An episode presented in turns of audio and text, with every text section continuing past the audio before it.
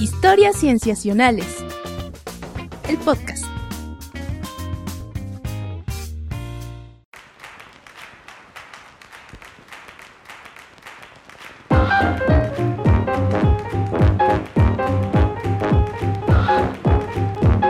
Bienvenidos a Historias Cienciacionales. Una vez más estamos grabando para ustedes para traerles aquello en la ciencia que más nos ha intrigado, fascinado, interesado en estos últimos días. Además, que son los primeros días del año. Estamos muy contentos de saludarlos. Yo me llamo Víctor Hernández y presento a mis amigos, comenzando por Sofía Flores. Hola, Sof, ¿cómo estás? Hola, Vic, ¿todo bien? ¿Tú cómo estás? Bien, bien, gracias. Iniciando el año. Animado, sí, sí, sí, sí, animado. Conmigo sí funciona ese truco psicológico de, de cambio de año. Ah, sí, conmigo también. Eh, eh. El marketing, hazme tuya, o sea, muchísimo. Exactamente. También está con nosotros nuestro querido Rodrigo Pacheco. Hola, Pach. Hola, hola, ¿qué tal? Hola a todos. También contento de iniciar el 2021. Yo creo que también tengo esa misma energía que ya me lavaron. Y sí, el 2021. ¿Cómo están? Bien, bien, también esperanzados, esperanzados. Oigan, pues estamos aquí en este episodio en el cual tenemos una invitada, Sof. Hoy sí, tenemos una invitada de super lujo porque ha estado en organizaciones increíbles eh, por todo el, bueno, sobre todo Norteamérica, pero bueno, ella ya nos podrá contar más sobre su paso. Uno de ellos que es uno que me emociona mucho, que es el episodio de Historia Natural. Pero bueno, les presento a nuestra invitada de hoy, quien es Angélica Cibraín. Ella es bióloga evolutiva con especialización en genómica y que además es investigadora titular del Angevio en Guanajuato, que ah, ahora mismo les digo que es el Angevio, pero bueno, hola Angélica, ¿cómo estás? Hola, bien, gracias por la invitación. Gracias a ti por estar con nosotros y, y decidir compartirnos todos tus conocimientos, que el Angevio es el Laboratorio Nacional de Genómica para la Biodiversidad.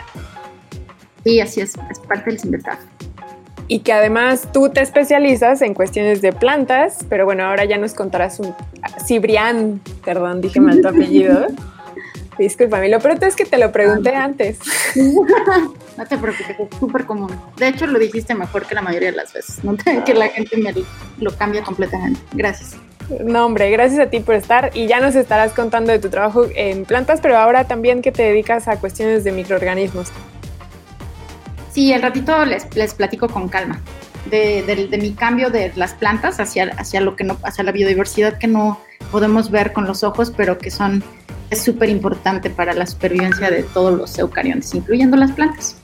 Claro. Y sobre todo en un contexto como el que estamos ahora, en el que un virus nos ha modificado muchas estructuras que ya teníamos bien establecidas. Sí, de hecho mi lab se metió en ese tema el año pasado, ya les contaré todo lo que dejamos, tiramos todas las pipetas y, y nos metimos a, a, trabajar con COVID-19. Les, les, platicaré un poquito de qué, qué llevamos a la fecha. Buenísimo. Oh, fantástico, fantástico. Es un, es un gran este, aperitivo, digamos. Digamos que estamos mostrando los platillos detrás de ese cristal para antojárnoslo. Y más a ratito entrarle a hincarles el diente. Perfecto. Pues bienvenida, Angélica. Y pues amigos, comenzamos este episodio con la primera sección. Vamos a ello.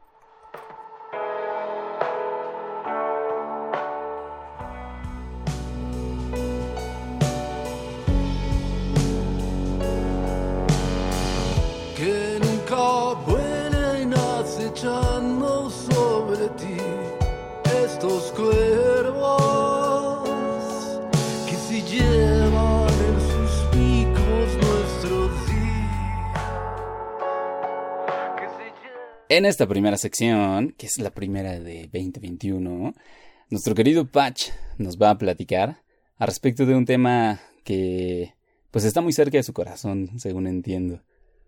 Por favor, Patch, cuéntanos.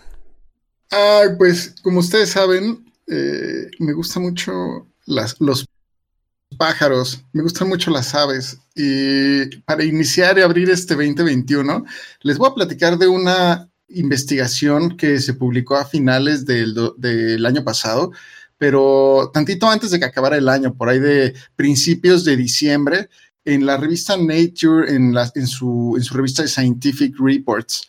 Y es que esta, investigación se plantea eh, que pone a la par eh, las habilidades cognitivas, digamos, por decirlo de alguna forma, la inteligencia, más bien la, las, habilidades físicas y cognitivas sociales de los cuervos a la par que, que algunos de los primates que son pues muy cercanos a nosotros, refiriéndonos a los chimpancés y a los orangutanes.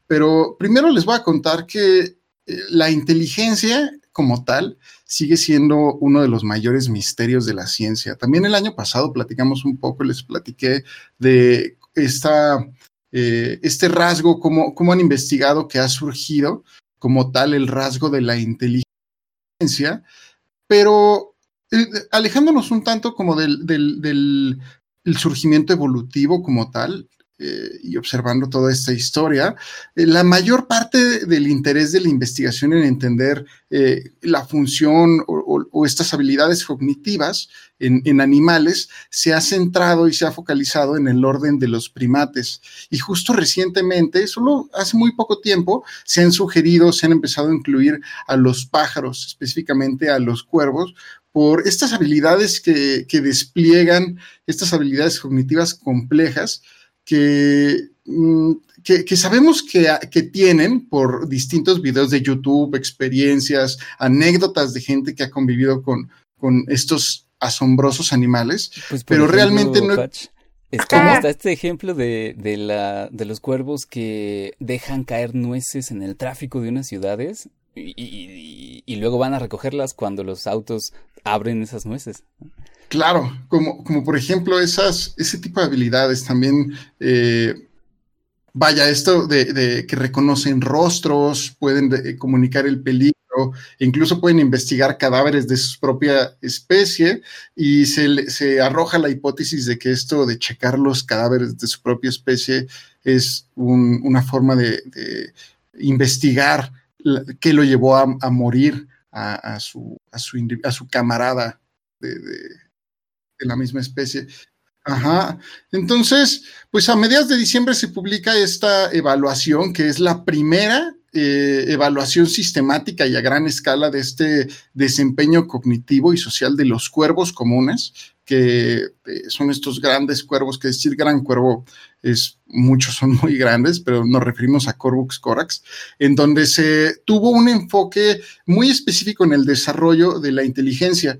Y es que en el 2007, uno de los coautores que participa en este estudio, que se apellida Herman, diseñó y llevó a cabo uno de los estudios experimentales más completos para explorar justo el amplio espectro de los dominios cognitivos, tanto físicos y sociales, pero para aplicárselos a niños humanos y a, eh, y a dos parientes cercanos nuestros, que son el chimpancé y los orangutanes. Entonces, en aquel estudio del 2007, compararon con este método que desarrolló a niños de dos años y medio con estos, con estos primates que más o menos tenían en promedio 10 años de edad.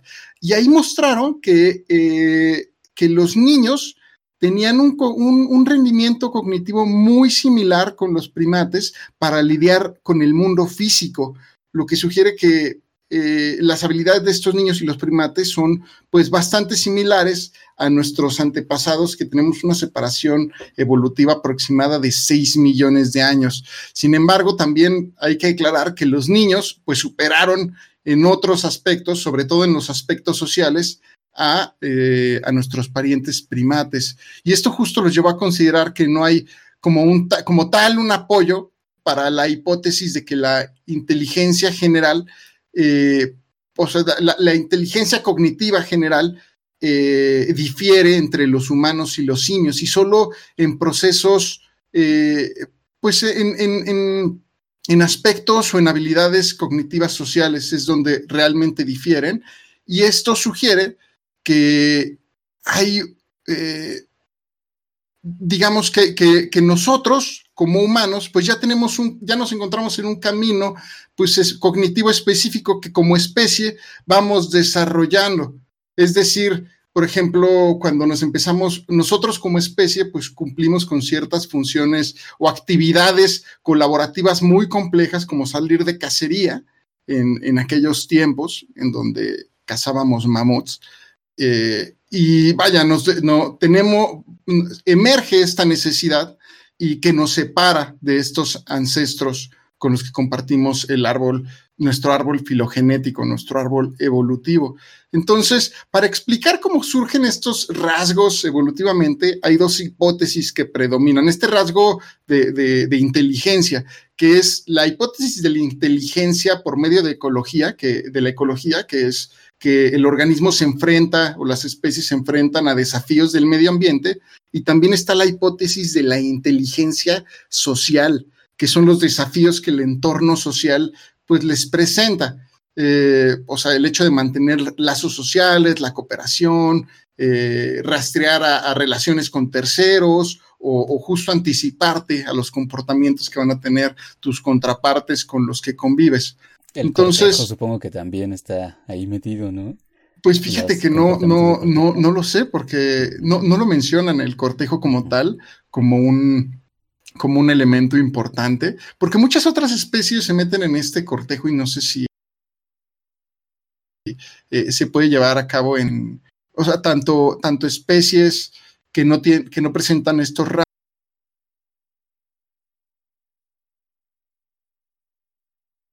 como especies que los presenta la complejidad, ahí sería un rubro que valdría la pena. Era eh, lo que checar. te iba a decir, que aparte también en, sobre todo yo creo que en humanos, ¿no? ¿Qué implica el cortejo? Es, a es difícil medirlo. Usamos ¿no? nuestra inteligencia en el... a veces ni nos enteramos que nos están lo... Sí. Pero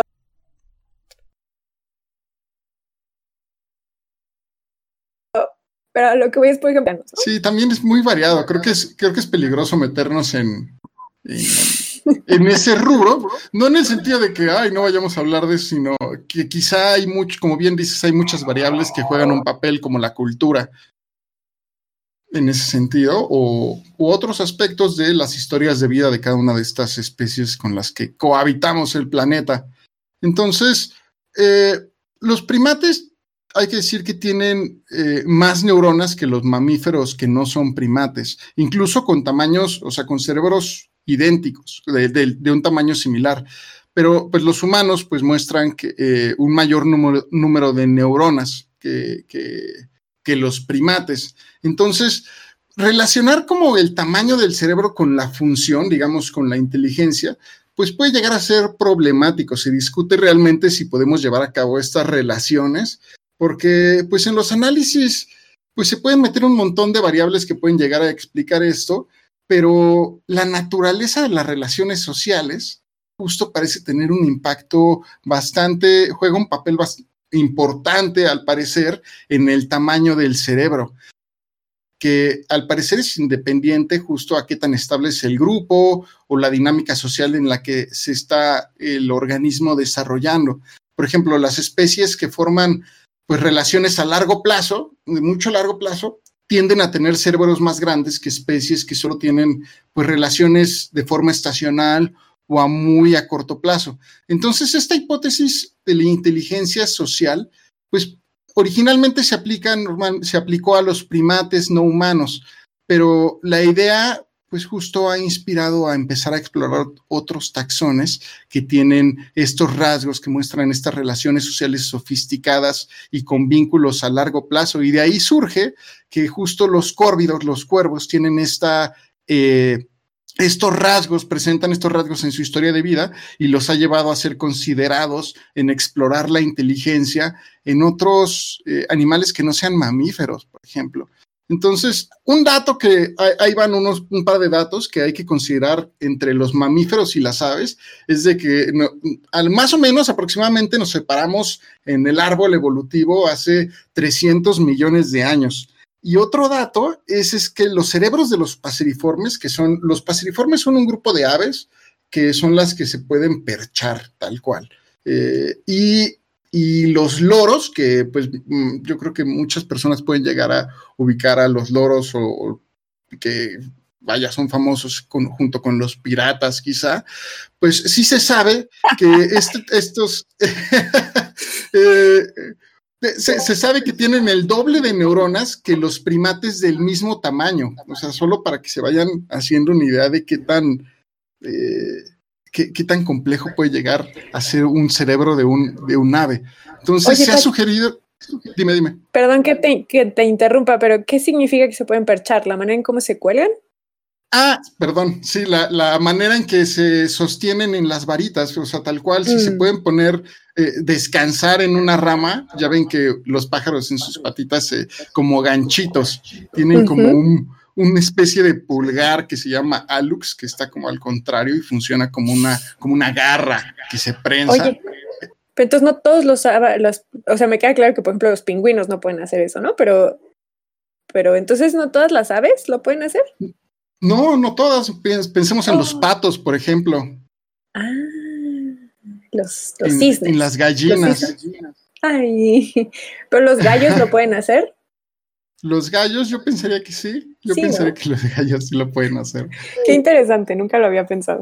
Sí, eh, y bueno, este, justo este grupo de aves, pues sí se ve que tienen bastantes neuronas en sus pequeños cerebros. Eh, entonces, eh, perdón, me, me perdí un segundo. No, porque sí, nos estabas contando justamente de eh, la inteligencia de los córvidos. Ah, claro, entonces se ha visto que los córvidos pues tienen eh, habilidades como justo como lo que comentábamos, de recordar eventos pasados, ah, se ha documentado que pueden planificar al futuro o, eh, tener soluciones eh, perspicaces a ciertos problemas, como lo que nos comentabas, Víctor, de, de estas nueces. También pueden engañar de forma táctica y pues también hemos visto videos de cómo pueden llegar a usar herramientas. Entonces, este estudio del que les estoy contando eh, lo lideró un investigador que se llama Simón Pica, que es un, científico cognitivo de la Universidad de Osnabrück en Alemania, eh, donde adaptaron las pruebas que desarrolló Hermann, que es este investigador que les cuento que desarrolló esta batería de pruebas en primates, pero las adaptaron a los córvidos para que pudieran usar su pico.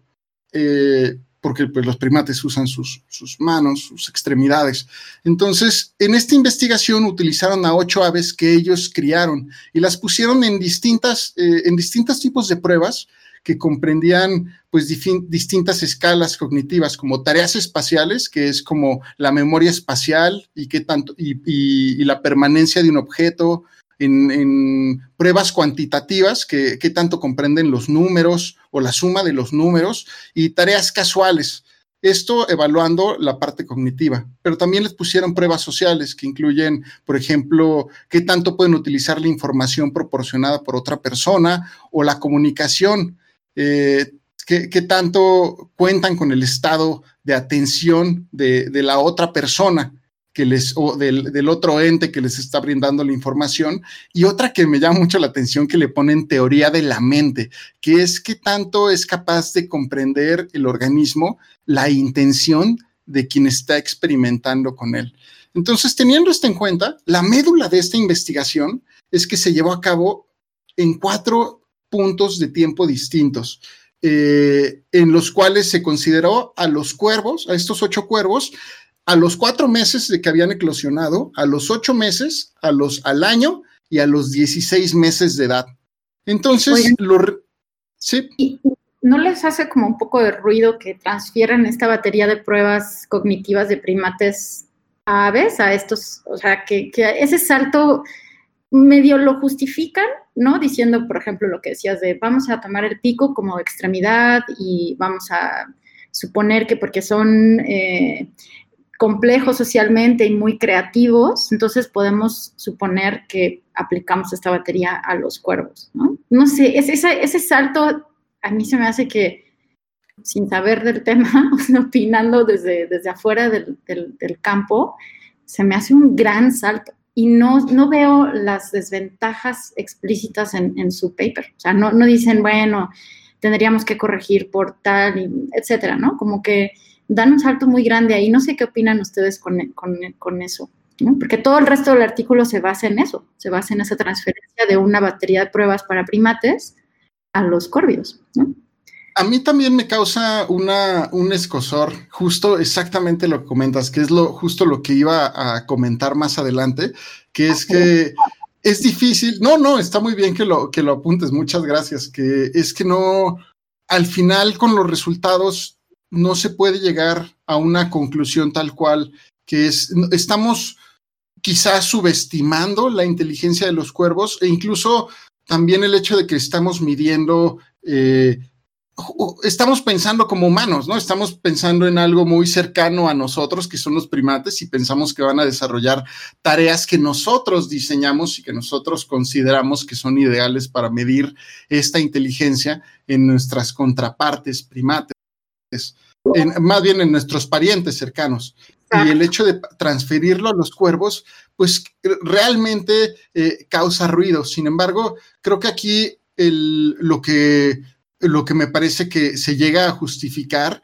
es de que es, es una forma que ellos ya con la que cuentan y que se ha medido en distintos primates, eh, en donde supongo que asumen que tienen un nivel de inteligencia eh, gradual o, de, de, cierta forma escalonado y se ha probado y se ha llegado a unas conclusiones similares. Entonces, en ese sentido, pues al final lo que encuentran es que el desempeño de estos organismos, que a mí me parece interesante, es que no cambia desde los cuatro meses, desde los cuatro meses que los miden hasta los 16 meses que los siguen midiendo, realmente no cambia su, su, sus capacidades en esta batería de pruebas que les llegan a poner.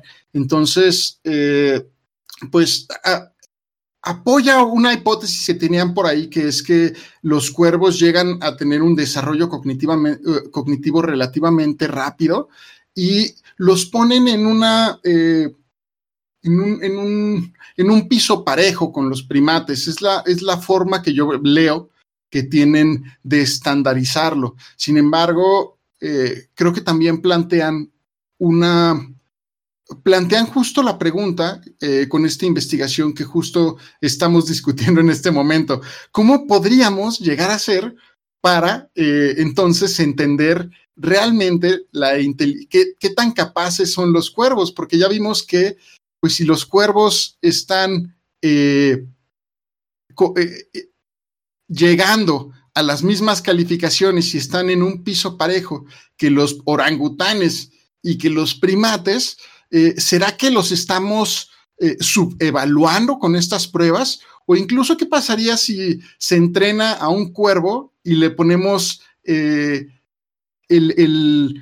las pruebas a los chimpancés, pero siendo dirigidas por un cuervo? Entonces, los chimpancés eh, obtendrían la misma calificación, no sé si me explico, el hecho de que el humano llega y les enseña las pruebas de cómo se hacen y les esconden las, la, los, el alimento y les hacen estas pruebas de exámenes. ¿Qué pasaría si entrenan a un cuervo para que les demuestre cómo hacer estas pruebas? ¿Los chimpancés las harían o las hacen porque se las hacen los humanos? También hay que tener en cuenta que estos cuervos fueron criados pues desde pollos con humanos y quizá también allá hay un ruido eh, que no demuestra como tal eh, los organismos que están en la naturaleza, pero sí demuestra estas capacidades a las que pueden llegar los cuervos y que en general a mí me parece que es interesante que empecemos a explorar y a entender eh, la mente más allá de, de, los humanos y empecemos a plantear ese piso parejo eh, y de cómo llegar a entenderlo. Sí, justamente a mí el tema de la inteligencia animal es uno de mis favoritos porque me parece fascinante siquiera el hecho de cómo podemos comenzar a entenderla, ¿no? Creo que el comentario que pone Angélica es muy atinado, eh, en el sentido de que se han hecho muchas críticas con las pruebas de inteligencia estandarizadas, incluso entre humanos, ¿no? O sea, como que al final es difícil eh, obtener resultados que puedan aplicarse a poblaciones en todo el mundo y de todo tipo de personas, eh, de las cuales podemos sacar conclusiones generales. Entonces, si eso lo trasladamos todavía a distintas especies, ¿no? Y luego a grupos tan distantes como aves y, y mamíferos, eh, pues se vuelve un reto verdadero tratar de saber cómo acercarnos, ¿no? A esta eh, a esta elucidación de qué tan inteligentes son los animales. Que creo que muchas veces las conclusiones a las que se pueden llegar es, bueno, estos animales son buenos para solucionar estas pruebas específicas que les pusimos. Y es todo lo que podemos decir. ¿no? Realmente no sabemos si esa inteligencia se aplica afuera, en, el ambiente natural o en otras circunstancias. Por lo pronto resolvieron esto y eh, es lo que podríamos concluir. Pero entonces creo que puede ser un paso inicial bueno este estudio que tú nos pones, Patch, para comenzar a crear pues eh, pruebas, baterías de pruebas para inteligencia de aves como tal, ¿no? Mm, que nos permitan saber un poco más que solo lo que vemos en videos que se hacen virales. Incluso yo sumaría lo que dices, Vic, que el tema de la inteligencia está tabú. El decir que se puede medir la inteligencia, al menos en humanos, es como algo que veladamente se quiere, pero al final es controvertido, ¿no? Pero a mí, a mí una duda que me surge eh, a lo largo de toda tu explicación, Patch, es culturalmente o históricamente eh, atribuimos esa inteligencia a los cuervos, ¿no? Por ejemplo, algo que a mí me gusta muchísimo de los cuervos es que en inglés al, a un conjunto de cuervos se le dice murder, como asesinato o asesino, así como le decimos jauría a los perros, ¿no? Eh, y entonces a eso me refiero con que en, en, nuestra cultura, a nivel al menos internacional, está asociada esta inteligencia y sobre todo un tanto hasta perversa de los cuervos. Y mi duda es, por ejemplo, pienso en por qué la humanidad no ha usado o ha echado mano de esa inteligencia que sin estudios científicos ya se asocia con los cuervos. O más bien mi pregunta es si existe algún alguna ventaja que se le haya sacado a esa inteligencia. Por ejemplo, estoy pensando en las palomas y el que se hayan usado como mensajeras, ¿no? Mm. Esa es mi sí, pregunta. porque no, por ejemplo, según yo no hay, por decir algo, actos circenses con cuervos, ¿no? Así como hay este, el pajarito que saca el... Ay, el, el tu suerte, el que te lee el futuro. Ajá. Ajá. Sí, sí, sí. No, yo tampoco conozco casos de cuervos. No, solo cuervos patinadores y otras cosas. Son, son mascotas muy divertidas. ¿no? son muy divertidas. Exacto. Era lo que iba a decir. O sea, está la referencia, al menos bíblica, de. De, de refranes de, y fábulas, ¿no? Claro, ¿no? O, o el que le haya quitado los ojos a una de las personas que estuvo crucificada junto con Cristo, ¿no? Pero más allá de esas referencias culturales, porque si a, si a alguien se le ha ocurrido sacar mano de esa inteligencia y si no, ¿por qué no? Si culturalmente ya lo asociamos. Pues yo creo que por eso, ¿no? porque te sacan, es que sí son, mi, la abuelita de mi, de mi hija tiene, que checa, tiene un, tiene un córvido de mascota que crió de así chiquito, y bueno, o sea, sí es padrísimo y, y, y, aprendió muchísimos, muchísimos trucos, pero también es peligroso, ¿no? ¿Ah, Entonces, sí? Sí, sí, sí, o sea, te da un picotazo y te, sí te puede sacar un ojo. Entonces yo creo que ahí, creo que el costo-beneficio de un animal con, con, un, con, un, pico tan grande, además se me hace que son medio cerquillos, ¿no? Entonces no sé si se puede entrenar como para que no te pique, no sé. Como, ¿Serían como el equivalente a los gatos de los mamíferos? Yo, yo sé que sí hay personas que llegan a ser criadores de cuervos y... Y, son, eh, y le sacan los ojos. Pues yo creo que no por nada está la frase por ahí de cría cuervos, ¿verdad?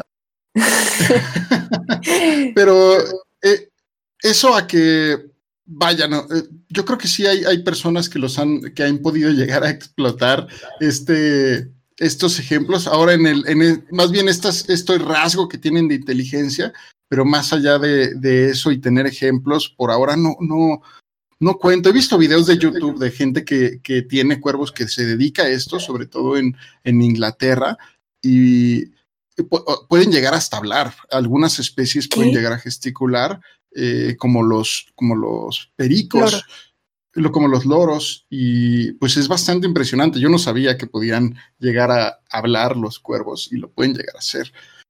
Ahora, también el entender la inteligencia, también no hay que perder de vista como de forma general que el entenderla, pues nos puede hablar mucho de nosotros, de cómo mejorar o, qué es lo que, qué es lo que lleva a, a, exacerbar este rasgo. Y no solo eso, sino el hecho de entender cómo ha funcionado el, las distintas partes del cerebro, y la función del cerebro, pues también ha llegado a plantear hoy en día pues esta conversación de inteligencia eh, artificial, incluso pues grandes eh, personas que se dedican al desarrollo de la inteligencia artificial, pues llegan a entender o se adentran muchísimo a este mundo de las, eh, de- del procesamiento cognitivo, sobre todo en humanos, justo para poder entender y poder, si, no, si no hacer un espejo, eh, poder entender los mecanismos por los cuales funciona y a largo plazo, pues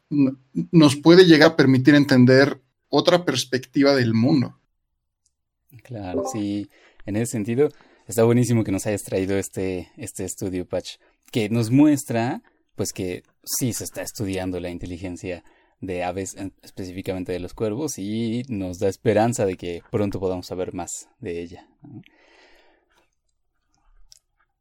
Muy bien. Bueno, pues si les parece, pasamos a nuestro segundo tema. Ahora que ya comenzamos a abrir charla. Vamos a ello.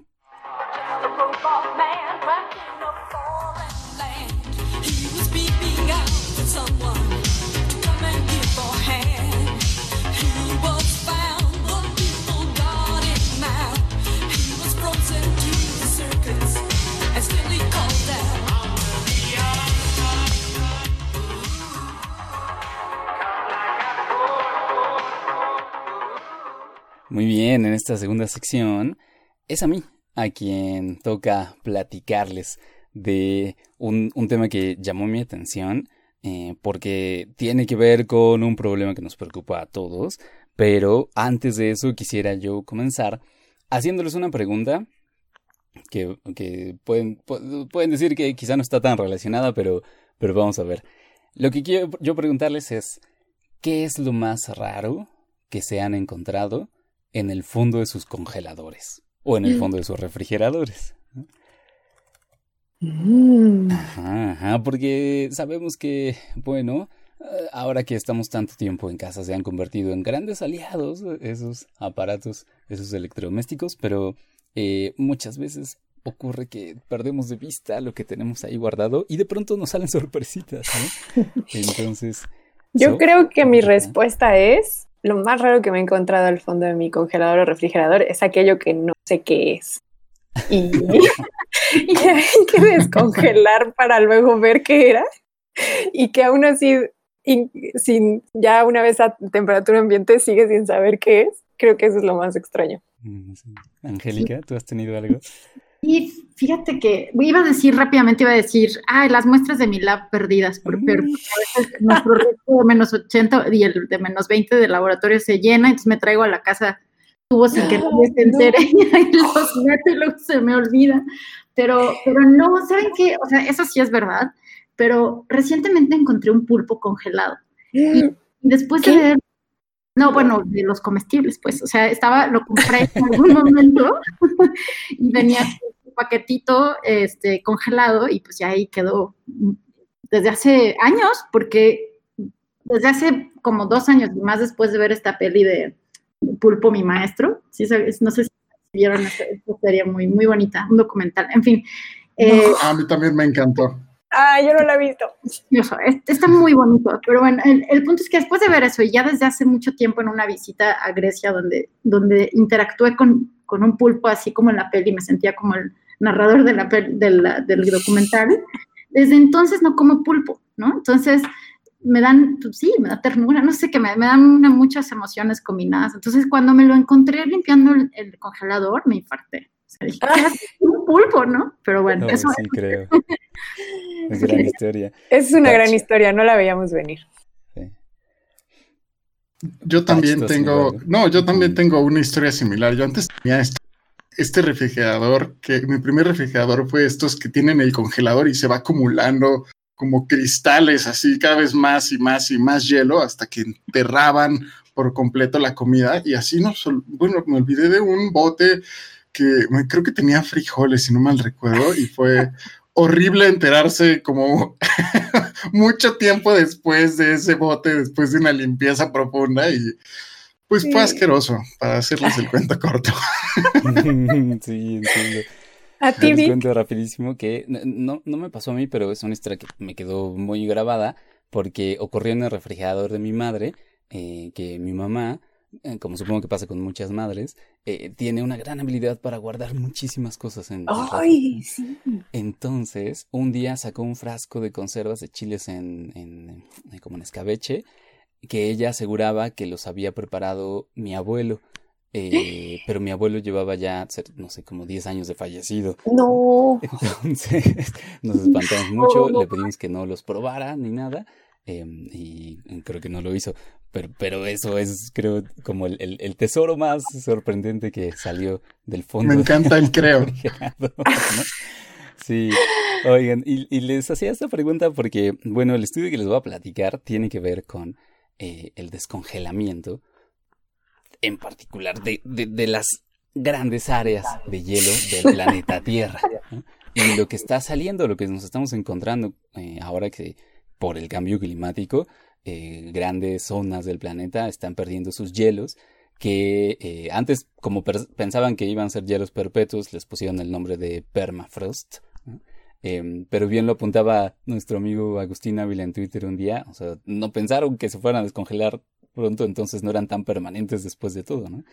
El chiste es que eh, han comenzado a salir desde, pues, verdaderos tesoros como mamuts congelados, ¿no? De los que todavía uno puede extraer ADN o proteínas, hasta cosas que nos pueden espantar como virus o bacterias, de los cuales no tenemos ni idea de qué tan peligrosas puedan ser para nosotros, o, eh, y esto es el tema específicamente que les platico, eh, básicamente materia orgánica, que, la podemos entender como, pues, en carbono disponible.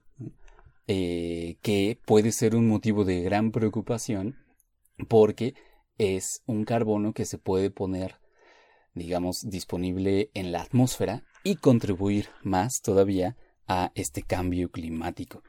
Es decir, eh, fíjense, para darles un, dato, se estima que las regiones congeladas del hemisferio norte tienen tanto, tienen tanto carbono como todo lo que hay en la atmósfera en este momento. O, sea, debajo de ese hielo hay tanta materia orgánica eh, que es el equivalente al carbón que, que tenemos en, en la atmósfera, ¿no? En forma de CO2 y otros gases. Ahorita en este momento. Exacto, exacto. ¿Y también ah, contando a, los organismos vivos? eh, no, solo, solo- la- solo ah. atmosférico. Ah, Ajá, ok, ok, exacto. ok. Este, mm, pero entonces pueden imaginar la cantidad de, de- de carbono en forma de materia orgánica que está ahí, que preocupa a los especialistas en este campo, porque conforme se vayan descongelando esas áreas, pues este se puede poner disponible en la atmósfera, ¿no? Em, eh, eh, que el proceso puede ser más o menos así, o sea, em, en, en grandes áreas del hemisferio norte existen muchas zonas debajo de ese hielo perpetuo que se comienza a descongelar y hay un tipo de suelo que es muy, es muy bueno para concentrar ese carbono en forma de materia orgánica que se le llama turba, ¿no? Es un término eh, de aquellos que son especializados en el suelo, que es un tipo de material orgánico que sobre todo está hecho de componentes vegetales en descomposición. Entonces, este tipo de suelo se va descongelando y los microorganismos, las bacterias que son buenas para degradar ese, ese material orgánico, lo van degradando y en ese proceso de degradación es que liberan tanto CO2 como otros gases eh, de carbono, como metano, por ejemplo. Entonces, eh, lo, que, lo que está en la preocupación de estos especialistas es precisamente que conforme se vuelva disponible ese material orgánico, va a ir entrando a la atmósfera este, este, este carbono en forma de gases y se va a fortalecer ese ciclo, ¿no? Porque conforme más carbono entra, pues eh, el calentamiento puede recrudecerse y eso hace que se descongelen más todavía y entramos a ese ciclo. Ahora, había, bueno, a- a- existe la idea de que puede ese, ese carbono que está debajo de los hielos, eh, existe la idea de que tal vez no todo esté disponible para los microorganismos, em, como para que lo, que lo trasladen a la, a la atmósfera, sino que e- hay una cierta cantidad de carbono que quizá se puede mantener en reserva, en lo que se le llama un sumidero, ¿no? Un sumidero de carbono. Mm, Por ejemplo, lo que hacen las, las selvas es que eh, atrapan, el término técnico, secuestran el carbono de la atmósfera y lo convierten en material orgánico, o sea, en las hojas, en, en, en la madera, este, y entonces ese carbono sale de la atmósfera y se queda ahí, ¿no? en, en este sumidero. Se piensa que en estos suelos que se están descongelando hay unas, un tipo de suelo particular que puede funcionar como sumidero, que es un tipo de suelo que es alto en contenido de hierro. Eh, y entonces tenemos un tipo de sumidero de eh, carbono ligado a hierro, así se le llama. Eh, Algunos especialistas, eh, digamos que tienen la esperanza de que con, con este sumidero de carbono de hierro, no todo el carbono debajo de los hielos perpetuos se, sea disponible para ponerse en la atmósfera y para contribuir al cambio climático. Pero, pues, esa es la idea. Había que ponerlo a prueba, ¿no? Había que ver si realmente puede funcionar como un sumidero, ¿no? Para que no se nos venga encima esa cantidad tan grande de carbono. Eh, el estudio específico que les platico, que fue realizado eh, por un equipo internacional en universidades de Alemania, Estados Unidos, Reino Unido y eh, coordinado, bueno, la primera autora de este estudio es Monique Patzner de la Universidad de Tübingen en Alemania. Em, lo que hicieron fue analizar suelos de este tipo, suelos que son ricos en hierro, que, están, que estaban en diferente grado de descongelamiento en el norte de Suecia. Se fueron allá al norte de Suecia, una zona helada, que creo que son fríos que ni siquiera podemos llegar a imaginar, em, pero que son zonas que ya están empezando a descongelarse. Entonces analizaron muestras de suelo en diferentes grados de descongelamiento eh, entre 2017 y 2019, muy recientemente, y eh, estudiaron qué tanto los microorganismos que estaban en esos suelos pueden procesar el carbono que está ahí disponible para ellos, específicamente aquel carbono que está ligado a ese hierro. Eh, lo que encontraron es que la, el proceso de descongelamiento de esas zonas crea condiciones idóneas para que algunos tipos de bacterias sí puedan acceder a ese carbono. Imagínense ustedes que el descongelamiento causa que esas tierras se inunden, ¿no? O sea, eh, el agua pasa de estar en estado sólido a estado líquido, entonces las zonas se convierten de hielo a grandes pantanos, ¿no? Eh, y en esos pantanos hay condiciones ideales para que habiten y, y- prosperen un tipo de bacterias que son bacterias, se les llama eh, reductoras de hierro, que, que, que son muy buenas para procesar estos compuestos químicos y obtener energía a través de ellos. Pero cuando hacen ese procesamiento metabólico, eh, tienen como resultado pues los gases de carbono que, que salen a la atmósfera. Entonces, estos microorganismos, estas bacterias reductoras de hierro, sí que pueden procesar ese carbono aunque esté ligado al hierro. Así es que lo que este equipo encontró es que eh, este sumidero, o lo que se pensaba que podía ser un sumidero de carbono, que tal vez podía mitigar un poquito la entrada de carbono a la atmósfera mm, causada por el descongelamiento de los hielos perpetuos, eh, no va a funcionar tanto como una reserva, ¿no? Porque hay bacterias que pueden procesar ese carbono y que lo van a meter a la atmósfera. Entonces, eh, ellos lo que nos dicen es que hay que tener en mente este carbono adicional que va a entrar a la atmósfera porque eh, lo dice la, la misma primera autora, ¿no? En un comunicado para la Universidad Estatal de Colorado, que es una de las que participaron, dice que esta liberación de carbono en sustratos de hierro no está contemplada hasta ahora en los modelos de cambio climático.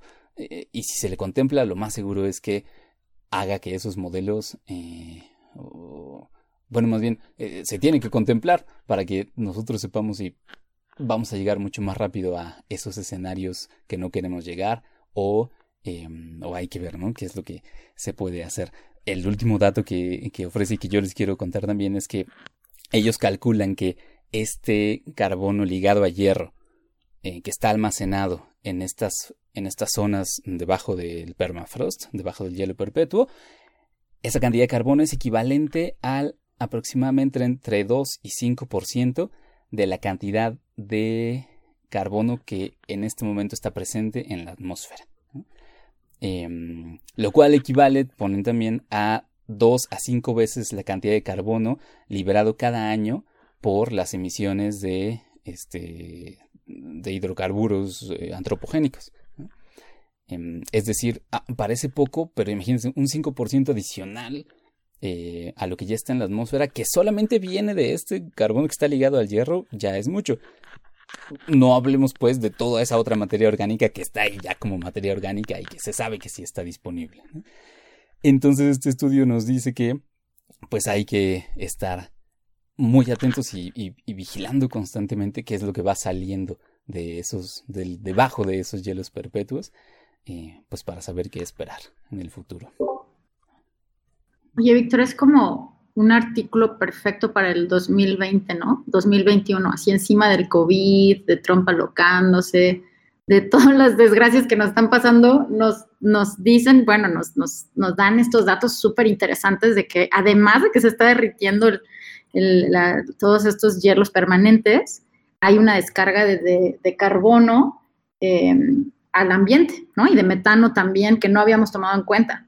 Entonces sí, sí cuando lo dije, oh no, yo ya estaba preocupada por el permafrost desde hace como dos años y cuando vi, cuando vi este artículo dije, oh, es totalmente 2020, 2021, ¿no? Sea, captura, captura perfectamente nuestros, nuestros dos años de dificultades, pero está súper interesante, me encantó y ahorita ya me callo para que los demás hablen, pero, pero sí No, no, quería comentar. Sí, es que, sí, sí, sí. Eh, eh, es decir, eh, es, es, es un estudio que nos recuerda que todavía tenemos este problema muy grande, ¿no? Que es el del cambio climático. O sea, por si acaso se nos había olvidado, mm, por si acaso la pandemia nos había distraído mucho, bueno, el cambio climático sigue ahí y hay muchas cosas que todavía hay que, a las cuales hay que ponerles el ojo. Mm. Que además también hace poco creo que salió un reporte en el que decían que la, con, el, con la pandemia no cambiaron mucho los niveles de emisiones. De, Ves que al principio mucho se había dicho que, ay, sí, el, la, eh, la pandemia ha hecho que las emisiones se reduzcan y creo que al final parece que ni tanto se redujeron. Yo, No, yo tengo una duda, Vic, que es cómo midieron ese, ese carbono debajo del hielo. Fíjate que no lo sé, Sof. Ah, No, es que es una metodología muy especializada que no conozco a detalle. Ay, perdón. Ajá, no, no. Sí, ¿Será. Como a través de como imágenes satelitales y, e inferencias, supongo, ¿no? Pues, o sea, ellos escriben que fueron a tomar muestras de suelo, ¿no? Ah, Y ok, Que ok. a partir de ahí es que calcularon tanto, qué tanto las bacterias podían procesarlo, como la, la cantidad estimada de carbono que puede haber ahí. Entonces yo creo que más bien es, es muestra directa.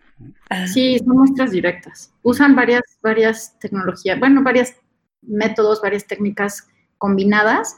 Usan eh, esto que llaman el X-Ray Absorption Fine Structure, XAFS, que es un análisis de, de rayos X, donde ven, también combinan con eh, microscopía electrónica para ver si están asociados, acoplados el carbono con el fierro, y hacen como medidas indirectas de los de los em, de extracciones selectivas que, que toman directamente del suelo a diferentes profundidades y en diferentes regiones, en esas tres regiones que comparan la que ya está derretida, la que va como apenas y la que está todavía conservada.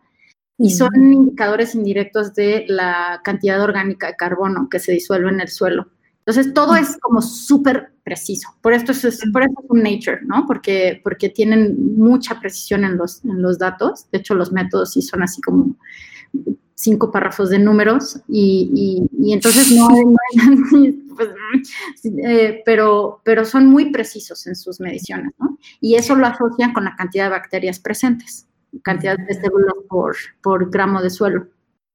Qué interesante, muchas gracias por la explicación, porque una de las dudas que me surgió mientras Vic nos daba la explicación es si habían ellos con la intención de, me- de hacer algún modelo, si ellos mismos habían descongelado parte de algún terreno y visto qué pasaba, o sea, como hacer una simulación con un pedazo pequeño. Y, y- y me preguntaba si sí habían hecho eso, cuáles son las cuestiones éticas de haber hecho eso. Eh, como en favor de conocer a gran escala qué pasaría, qué, qué tan ético es hacerlo en una escala pequeña, pero bueno, muchas gracias por la explicación.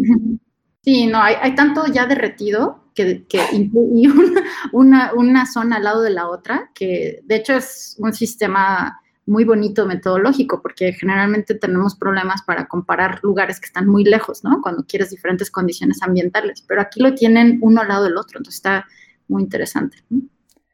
Sí, sí. Sí, como, como, como modelo, digamos, para estudiarlo. eh, yo creo que a mí se me hace que ellos tenían este conflicto inter- este conflicto interno, ¿no? Porque es un gran modelo para estudiar, pero existe solo porque tenemos este gran problema encima, ¿no? Entonces, eh, digamos que, bueno, hay que sacarle el lado bueno a ese problema y uno de ellos es, pues, aprovechar estos espacios, ¿no? Para investigación tan profunda, sí. Qué interesante. Muchas gracias, Vic. Sí, no, ustedes, muchas gracias Angélica por esas precisiones, ¿no? Porque ya, ya nos anunciabas al principio, antes de que comenzáramos a grabar, que este estudio te llamaba porque se acerca mucho a tu campo. Entonces, este, Pues bueno más o nos menos, no aportas, ¿no? creas, como que le- sí le batallé para entender un poco los métodos, pero sabes que sí, o sea, en cuanto a los métodos, no, no, son, no son los que yo utilizo normalmente, excepto microscopía, pero algo que sí me encantó, que se asocia directamente a la investigación que estamos haciendo, es esta idea de que las bacterias juegan un papel fundamental en los cambios ambientales y además muy rápido, porque el fierro, eh, el fierro 3, que es, donde, que es cuando está no disponible para los organismos en general, está en, todo, está en todos lados, ¿no? Pero lo que pasa en estos sistemas está oxidado y ahí está, digamos que eh, no es biosoluble, no lo pueden utilizar bacterias, nadie lo puede utilizar, ¿no? Entonces, lo que hacen las bacterias, que son las eh, reductoras, es que lo conviertan a fierro 2 y lo vuelven biosoluble, ¿no? Y ese, es, esa manera de hacerlo, hay varias formas, pero una de ellas es como poniéndole un sombrerito que es como un metal, ¿no? Quelan, que se dicen, quelan, quelan con, con metales eh, por medio de unas, unas, unas moléculas que se llaman sideróforos. Y, y, ese proceso para mí es muy interesante porque en nuestros sistemas encontramos una sobrerepresentación de bacterias que tienen muchos sideróforos, mucha diversidad de sideróforos, y no sabemos bien por qué. Y aquí es donde, donde lo ligué un poco con este artículo, porque en, las plantas que estamos estudiando en estas, eh, al rato les digo con más detalle, son plantas que tienen 350 millones de años en la Tierra. O sea, es un linaje que ha sobrevivido muchos cambios climáticos, ¿no? Entonces, y cambios en la atmósfera, cambios en el suelo. Me puedo imaginar que pasaron por estos descongelamientos y congelamientos y las bacterias que están adentro digo, obviamente no son las mismas, ¿no? Pero los linajes, ¿no? La especialización de las bacterias asociadas a estas plantas, pues han, han, han quizá, estoy obviamente aquí especulando muchísimo, quizá han, evolucionado también muchas maneras de quelar el fierro, ¿no? Y de otros metales. Entonces, cuando, cuando vi esto, pues hasta me imaginé que podríamos ir a rescatar el permafrost con bioinóculos de bacterias eh, pues que, que hacen el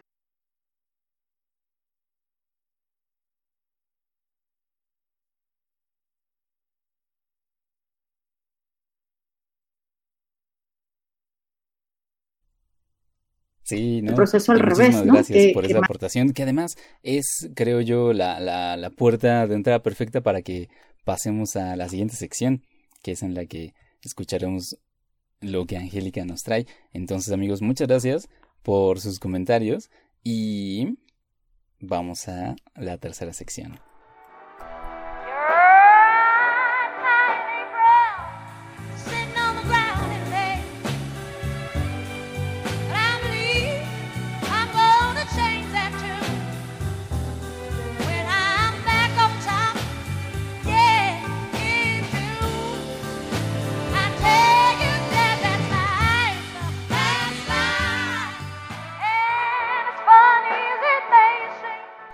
Estamos aquí en esta tercera sección y, bueno, adelante, porque tienes mucho que contarnos, ¿no? Tanto, tanto como bien adelantaba Sofía, eh, este, este giro que tu laboratorio hizo en, en estos tiempos de pandemia, pero bueno, aquí te dejo el micrófono, somos todos tuyos. pues, em, como les decía al principio, soy bióloga evolutiva. Entonces, en, en los biólogos evolutivos queremos ver como muchos sistemas a la vez. A mis colegas a veces como que se desesperan conmigo porque la mayoría de ellos trabajan con un solo, un solo organismo, Arabidopsis o, no sé, un nemátodo, etcétera, ¿no? Un modelo, generalmente trabajan con modelos. Pero a mí lo que me encanta es comparar entre, entre organismos, porque, porque siento que para poder inferir los, los procesos evolutivos que, dan lugar a patrones que vemos en la naturaleza, pues tenemos que comparar más de una especie, más de un grupo, más de una categoría de bichos. ¿no? Entonces, en general, ese es, ese es, como mi lupa, como mi lente. En el laboratorio que ahora dirijo desde hace ya casi nueve años, ay, es un montón, en Angevio. Y eh, tenemos dos grandes como áreas de investigación. Una es las cícadas que ya estaba yo anticipando un poco ahorita sobre, sobre lo que hacemos, que son gimnospermas, son plantas sin flor, y son como los, los eh, tiburones de las plantas, son como fósiles vivientes, ¿no? Entre comillas.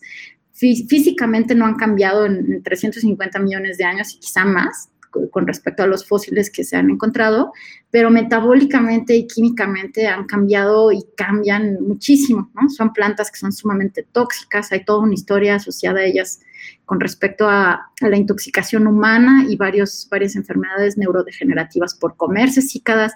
Y a nosotros nos interesa esa diversidad metabólica porque creemos que está ligada directamente con bacterias que alojan en una raíz muy especial y especializada que se llama raíz coraloide ¿no?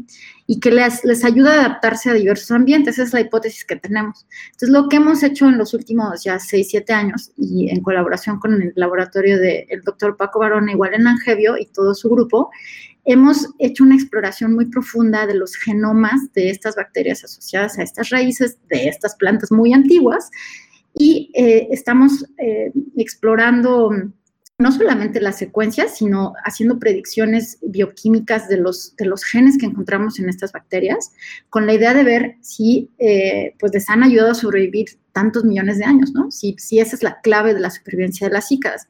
Y esto se basa en la idea de que pues un eucarionte tarda pues al menos si eres una planta herbácea, pues uno o dos años, ¿no? En, reproducirte y, pasar a la siguiente generación. En el caso de las cícadas, a veces tardan hasta 10 años en reproducirse y un individuo puede vivir hasta 5.000 años, ¿no? Entonces, una pregunta increíble es cómo le hacen para adaptarse a cambios, pues rápido, si son tan lentas, ¿no? Entonces, una idea es que lo hacen a través de las bacterias y que las bacterias les dan un repertorio bioquímico y metabólico y de metabolitos secundarios que les permiten sobrevivir, ¿no? Entonces, esa es como una parte de la historia del lab y no nada más nos hemos puesto a ver eh, las bacterias de la raíz coraloide, sino que también la, la, la es como una matrushka de, de, tesoros biológicos, porque dado que tiene tanto tiempo en la Tierra como linaje, ¿no?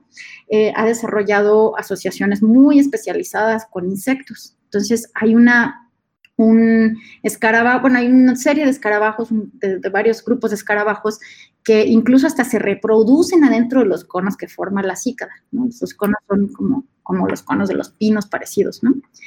Entonces, y hay nada más un solo insecto que se la come, que es una mariposa, que es muy bonita, pero que es la única que aguanta las toxinas de la cícada, ¿no? Entonces, lo que estamos haciendo ahora es extender este, esta, esta investigación de, ahora sí que desde la raíz hasta la punta de la planta, viendo si en los insectos también hay bacterias que pudieran, por un lado, permitirles comer cícadas sin intoxicarse y por otro lado, aportarle a la planta y aportarle al insecto pues todos los metabolitos necesarios para ser parte de este sistema.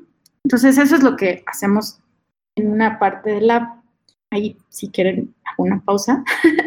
y sí. este, pues, si tienen preguntas, interrumpan. Si no me no, claro. de media. No, gracias, gracias. Fíjate que a mí me, me, me, me, llama mucho la atención este tema que trabajan en tu laboratorio, porque pues recientemente está de moda, bueno, lleva ya unos años, pero está muy de moda el microbioma humano, ¿no? La microbiota uh -huh. que nos acompaña, que es esencial para muchas funciones de nosotros. Eh, y entonces ustedes prácticamente están también estudiando aquellos microorganismos que son importantísimos para la vida de otros, eh, de otros eucariontes, específicamente de plantas, ¿no? Entonces yo me pregunto si también se ha puesto de moda estudiar el microbioma de plantas o si más bien es algo que se hacía desde hace mucho y, y, y como pues los humanos siempre queremos protagonismo, por eso es que parece que está de moda estudiar microbioma, pero realmente en plantas se hace desde más tiempo. No, fíjate que este tiene poco. Y esto es porque viene de la mano de herramientas genómicas de, de secuenciación, de, de, tecnologías de secuenciación masiva en la que permite secuenciar muchos genomas a la vez, o sea, en un día prácticamente cientos de genomas y analizarlos con Big Data, ¿no? Y con ahora algoritmos de inteligencia artificial, etcétera. Entonces, tiene muy poco relativamente, unos 15 años a lo mucho en, en la ciencia y 10 desde mm, quizá 8, que es como ya un auge muy fuerte. Antes se estudiaban bacterias, por supuesto, pero no a nivel de comunidades metagenómicas, o sea, no como grandes conjuntos de bichos además eran fundamental para la supervivencia del hospedero. Eso, eso sí es muy nuevo. Yo tengo una duda que es justo con respecto al mismo tema que, que toca Vic, el de las bacterias, y es cómo, cómo, cómo es que o sea, está la hipótesis de que las bacterias son las que pueden ser las que facilitan esta situación de, de cambio, pero ¿qué, qué mecanismos utilizan? ¿Es por, por metabolitos o qué, qué es lo que sucede ahí en esa simbiosis? Claro, mira, en, en el caso de las cicas y muchas otras plantas como las leg- leguminosas que fijan nitrógeno a través de nódulos, donde tienen ahí a su microbioma, es decir, el conjunto de bacterias y sus genomas adentro de una estructura especializada. em, hay- en esos dos ejemplos, la fijación de nitrógeno es lo que ellas aportan, o sea, les permiten muy parecido a lo del fierro, hacen, hacen biosoluble el nitrógeno para que la planta lo pueda incorporar al DNA, a todos los procesos que necesita desarrollar, ¿no? Entonces, ese es como uno muy directo. Pero lo- justo lo que nos preguntamos nosotros es, si además hace otras cosas, ¿no? Pues les decía que, encontramos muchos genes asociados a sideróforos que no sabemos bien a bien todavía qué hacen, ¿no? O sea, que están moviendo hierro, están quelando otra cosa o les permiten sobrevivir este, ambientes altos en sulfuro qué, qué están haciendo, ¿no? Entonces, esa, parte todavía está un poquito abierta. En, plantas en general es eso, fijación de nitrógeno. También hay otra idea de, que no solamente les permiten, les facilitan eh, pues estos, estos, eh, estos nutrientes, sino que podría haber una transferencia de genes. De genes de las bacterias a las plantas y al revés, que permitan tener pues mucha innovación metabólica, ¿no? Entonces tienes más genes para poder responder a diferentes ambientes o a cambios en, en el ambiente. ¿Una transferencia una- horizontal? Sí, ver- sí, entre, entre, entre eucarionte y bacteria y obviamente entre bacterias, ¿no? O sea, que, que se ¡Wow! transfiramos. Sí, es- ese es mi, ya así adelantándome a la, a la, a la pregunta dos que me haces, de que, de que- que- estoy segura que es verdad, pero no tengo suficiente evidencia. Es una, esa es una, estoy segura que hay transferencia, no nada más entre ellos, sino que también con hongos, que también están ahí, por supuesto virus. Al final, en este sistema de cícadas, lo que descubrimos el año antepasado es que también hay cianófagos que manipulan a las cianobacterias, que son sobre todo cianobacterias las que están dentro de las cícadas, y que realmente son los que están este, pues jalando la- el carro. O sea, son los, son los grandes masters del- de la obra de teatro de la, de la simbiosis, ¿no? que los virus cianófagos son virus, exacto. Ajá. ¿Perdón? A mí, Iba a Sí. preguntar que cianófagos son los virus, ¿no? Sí, son virus que, que se, que se meten sí. en cianobacterias. Yo, yo más que una duda tengo un comentario. no, sí tengo una duda por ahí, pero me, solo quería decir que me fascina que trabajes con cícadas porque este grupo de plantas me encantan, son Eh. sumamente bellas. Y, eh, el hecho de que también sean, eh, pues eh, en- su diversificación haya sido dentro del país es una cosa que le tengo un, un cariño desde siempre a esas plantas. Y, pero también me, me pregunto ahora que, que estabas comentando acerca de toda esta diversidad que estás planteando, o sea, tanto virus como bacterias, ahora recientemente ha tomado la batuta también la, los hongos dentro de este, eh, esta comunidad que se encuentra en las raíces de las plantas y ¿qué, tanto, qué tanto el papel de los hongos juega aquí o qué tanto podemos eh, separarlo o si ya realmente es una simbiosis tremenda la que sucede ahí adentro. No lo podemos separar. Están ahí y, cuando estamos tratando de hacer este, microscopía justamente de, muy alta resolución, eh, ahí tratando de tomar fotos a las bacterias y otras cosas, los hongos siempre se nos metían en el camino.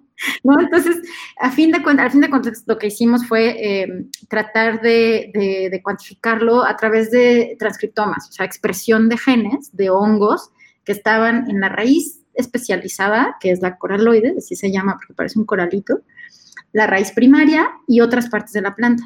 Y lo que encontramos, que fue muy desilusionante, pero no estoy segura que sea todavía la última respuesta, ¿no? Pero pues es lo que es, es que no hay diferencias entre los genes que están prendidos en uno u otro lugar. Entonces los hongos ahí parece que están como medio oportunistas. Pero dicho eso, tengo la otra hipótesis que también entra dentro de la pregunta 2, que creo que, que creo que los hongos lo que pasa es que sirven como highways, como se dice, como avenidas para transportar tanto bacterias como metabolitos dentro de la cícada. Y por eso están ahí por todos lados, ¿no? Entonces, que, que no es, des- suena descabellado, pero no lo es, porque en otros sistemas se ha visto que juegan ese papel, ¿no? Entonces, definitivamente es una matrushka de todo. Insectos, hongos, Claro, bacterias. no, no es la primera vez que oigo esa analogía de respecto a la red micelial de una carretera de comunicación y nutrientes. Así es. Entonces yo creo que están haciendo eso en la cícada, ¿no? Y son, son hongos muy generalistas. Hay uno que otro ahí este, que parece interesante, pero pues son hongos que están en todos lados. Entonces no me extrañaría que se fuera el papel, que fuera muy estructural. Oye, Angélica, y ya bueno, hilando un poco el, el tema que nos trajo Vic, ¿tú crees que podríamos sembrar cícadas en los casquetes polares?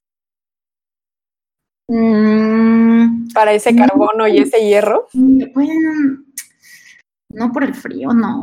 No, no creo. Estoy, estoy planteando una pregunta tonta, pero es que para hilar los dos temas, No, claro. No, pero sus bacterias sí. Es lo que, lo que me dio, así hice un hint hace ratito, ¿no? O sea, igual y sí podríamos hacer bioinóculos de, de las bacterias de las coraloides, de las comunidades dentro de cícadas, en el permafrost en el suelo. Estamos explorando eso para plantas este, de importancia agrícola, ¿no? En la milpa y en otros lugares, de ver cómo las, la- porque son extraordinarias fijadoras de nitrógeno. Y no nada más eso, sino también lo que les decía de que la hierro. Entonces, pues sí se podrían sus bacterias, ¿no? Quizá Mm. no, quizá no las plantas porque son subtropicales y tropicales, entonces se Claro, mueren.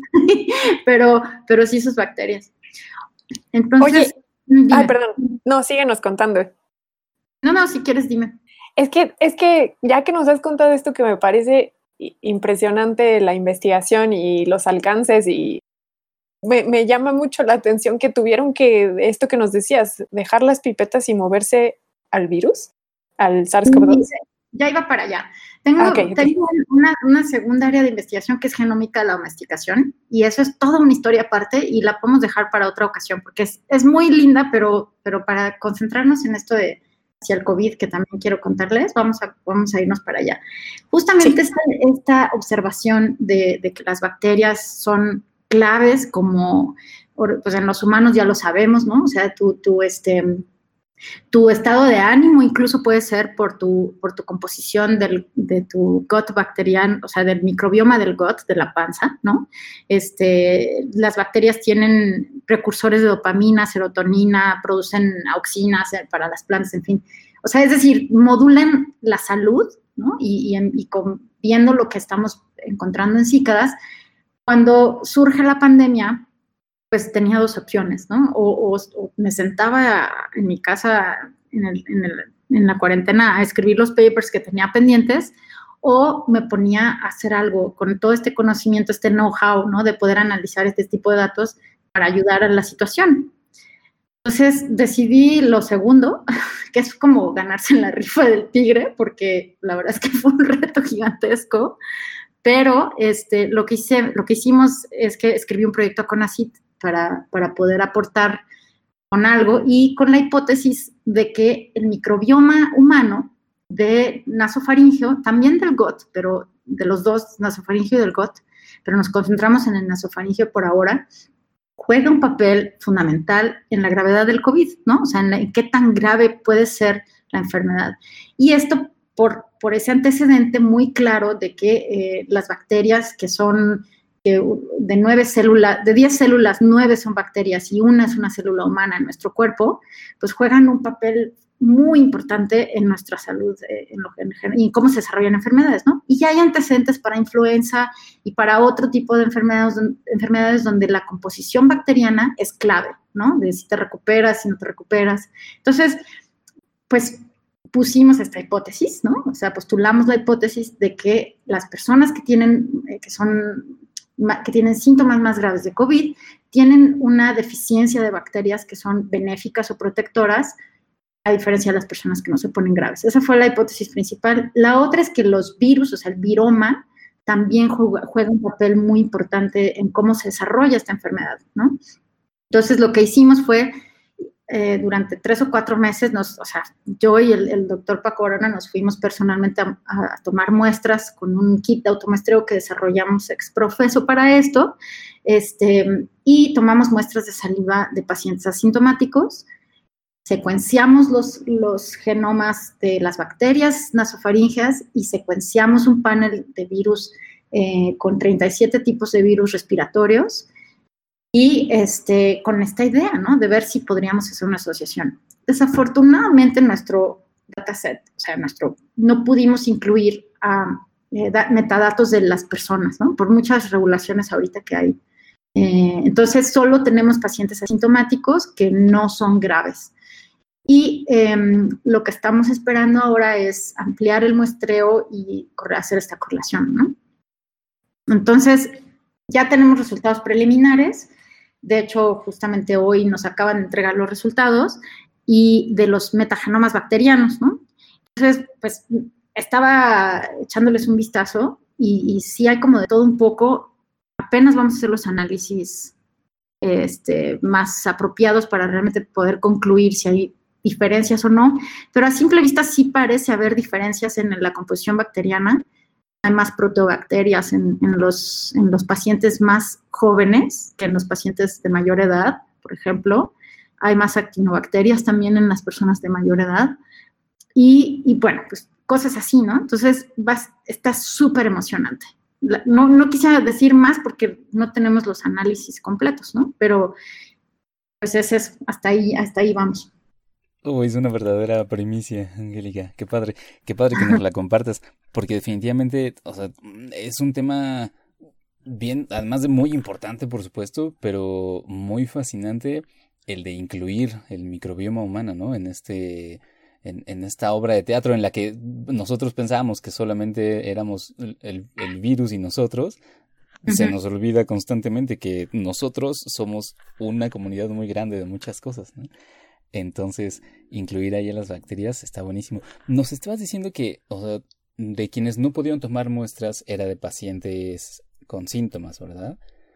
Sí, por, uh -huh. sí, fue, sin entrar en demasiados detalles que nos depriman, fue, uh -huh. fue bien, es muy complejo trabajar eh, de repente así de un, de un, día para otro con, con, con, con, humanos, por un lado, y en medio de una pandemia, ¿no? Entonces, y todos, o sea, sin, sin echar culpas a nadie, todos estamos aprendiendo a trabajar en condiciones de pandemia, ¿no? O sea, esto fue así, yo pensaba que ir a colectar cícadas a la Sierra Gorda o a Oaxaca era difícil, ¿no? Cuando estás ahí en la mula tratando de llegar a las comunidades de cícadas, pero no, esto tenía, tuvo un nivel de de complejidad altísimo, ¿no? Desde, desde tratar de no contagiarte hasta no, hasta proteger datos personales. Y, claro, claro. y entonces, por ahora tenemos solamente este dataset, ¿no? Entonces, pero vamos a tener más, esa es la buena noticia, que ya vamos claro, a tener más. Y, y, me imagino que también tienen disponible eh, alguna otra base de datos de eh, microbiota nasofaringea eh, de personas sanas, digamos. Sí, ya hay reportes previos de, de, microbiota en general, no nada más de nasofaringe, sino también del GOT, e incluso en los últimos meses salieron para COVID también en otros lugares del mundo. Este que yo sepa es el primero para México, yeah, pero y tenemos controles. También metimos un, una serie de controles, o sea, personas este, sin que no son positivas para COVID, uh -huh. como nuestro control para comparar, claro. Claro, claro. Y ahorita me vino a la cabeza, antes de dar eh, voz a mis, a mis amigos, que imagino que también tienen preguntas, eh, o sea, uno de los síntomas asociados a COVID es diarrea, eh, uh -huh. y pues ahí me imagino que también deben estar involucradas las, el microbioma, ¿no? Sí, ya salió, acaban de salir un par de papers este año ya que sí, sí hacen ese lazo con el, con el microbioma intestinal y la gravedad de COVID y seguramente explica mucho de la diarrea. Lo que pasa es que cuando te enfermas hay un, hay un el sistema inmune responde inflamándose, ¿no? Esa es la, esa es, esa es la respuesta generalizada. Y las bacterias juegan un papel súper importante en eso. Además de que pueden facilitar la entrada del virus. O sea, se, pueden jugar como pasivamente relativamente, o sea, aumentando la inflamación, o activamente eh, ayudándoles, entre comillas, a los virus a, establecerse o replicarse. Entonces, seguramente este, muchos de los síntomas que se nos hacen como raros, ¿no? Eh, o que son diferentes en niños versus adolescentes versus, versus adultos mayores, etcétera, estoy segura que tienen que ver con la composición bacteriana, porque cambia con el tiempo, cambia con la edad. ¿no? Claro, claro. Oh, qué interesante. A mí, Angélica, eh, me, me encanta este trabajo que estás haciendo y yo te quería preguntar, fíjate que el año pasado hemos tenido colaboraciones con investigadores que nos han venido a acompañar al podcast y que nos han contado sus experiencias de cómo se han tenido que adaptar a la pandemia, pero nadie nos ha hablado como tú en el sentido de que su, su laboratorio lo tuvieron, no solo su laboratorio, sino incluso hasta sus, pues todos sus marcos conceptuales, sus trabajos, todo, todo, todo su teoría la tuvieron que modificar. Y hemos tenido investigadores que nos dicen, bueno, sí he dejado de ir al laboratorio, esto que nos decías, he dejado de escribir papers. Pero, ¿qué implica para ti? O sea, para ti entiendo que la pandemia sí fue una transformación.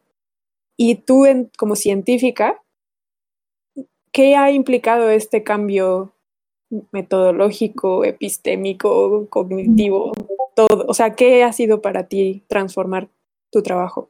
Em, pues sí, des- desde el punto de vista de la idea, no fue difícil para nada. O sea, esa parte más conceptual no fue, no fue difícil, porque se me, hacía, se me hace muy lógico que como, como eucariontes dependamos mucho de, o sea, nuestro sistema inmune depende mucho de, nuestras interacciones con microorganismos internos adaptados a nosotros, ¿no? O, algunos oportunistas que de repente agarramos.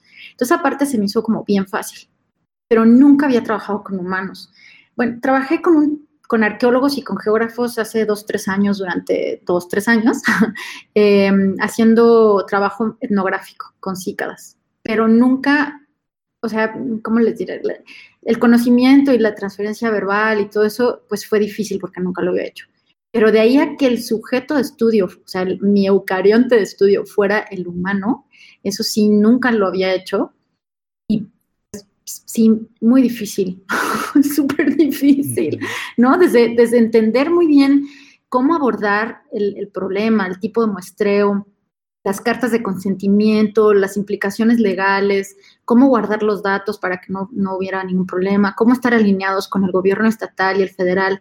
Todo eso fue un reto gigantesco, gigantesco. Además, es- este proyecto, a diferencia de los proyectos que normalmente nos financia CONACYT, financia CONACYT, son, fue de cinco meses. Entonces, fue así como toda velocidad Sonic, ¿no? Y, y- y- y además con un sistema que no estaba familiarizada. Entonces, para poder resolverlo, hice colaboraciones eh, pues, muy buenas con varios colegas dentro de Simvestaff y también con el CIMAT, que están acostumbrados a hacer modelos epidemiológicos y que eh, pues ven números desde ese punto de vista. eh, y con eh, apoyo institucional de Simvestaff, ¿no? con orientación institucional de bioética, porque esa parte es importantísima, más con algo así, ¿no? Entonces, es- eso fue lo más difícil para mí. La, parte más biológica, ahora el análisis de datos que estamos en eso, la secuenciación, pues es lo mismo que hacemos siempre. Simplemente ahora no es una cícada, es un, es un humano, pero más bien fue el, el aterrizarlo a la vida real. Bueno, y el muestreo, este, pues con miedo, ¿no? Con miedo, porque además no somos enfermeros, no, o sea, pero lo tuvimos que hacer nosotros porque teníamos que adaptar el muestreo al- a la conservación de la muestra para, para poder lograr la secuenciación. Entonces, ahí fueron fundamentales, por cierto, tres, dos empresas, este, C3 y Protesia, de jóvenes muy, muy padres, que colaboraron con nosotros y nos ayudaron a diseñar un kit de automuestreo. ¿no? Entonces, es- eso está, y un análisis, eh, una plataforma bioinformática donde guardamos todo de manera pues, muy discreta, ¿no? Entonces, es, es eso, ya me extendí, pero es que sí estuvo bien rudo. Sí, ¿no? Eh, Pero seguro que, que, que tendrá muchos frutos. Por ejemplo, eh, esto que mencionas un poco de pasada del kit de automuestreo, pero, pero supimos que está en, en el proceso para que se pueda eh, ofrecer como un kit para la población en general, ¿no? Sí, eso, estamos esperando la, ya la validación de COFEPRIS. Estamos ya, pues ya estamos en esa última etapa y ojalá que se apruebe porque lo que, lo que permite ese kit es un muestreo muy rápido muy, muy este, cómodo, porque eres tú quien te estás picando la nariz, entonces ahí más o menos le calculas, este, hasta que te llora el ojito, ya dices, ah, ya tengo la muestra, pero es muy cómodo como cuando te están picando la nariz de otra manera. Ya me he hecho la prueba siete veces, entonces ya, ya, ya tengo ahí como mi sample size muy, muy, muy bien. Y este, pero lo más importante es que no tienes que mover a las personas.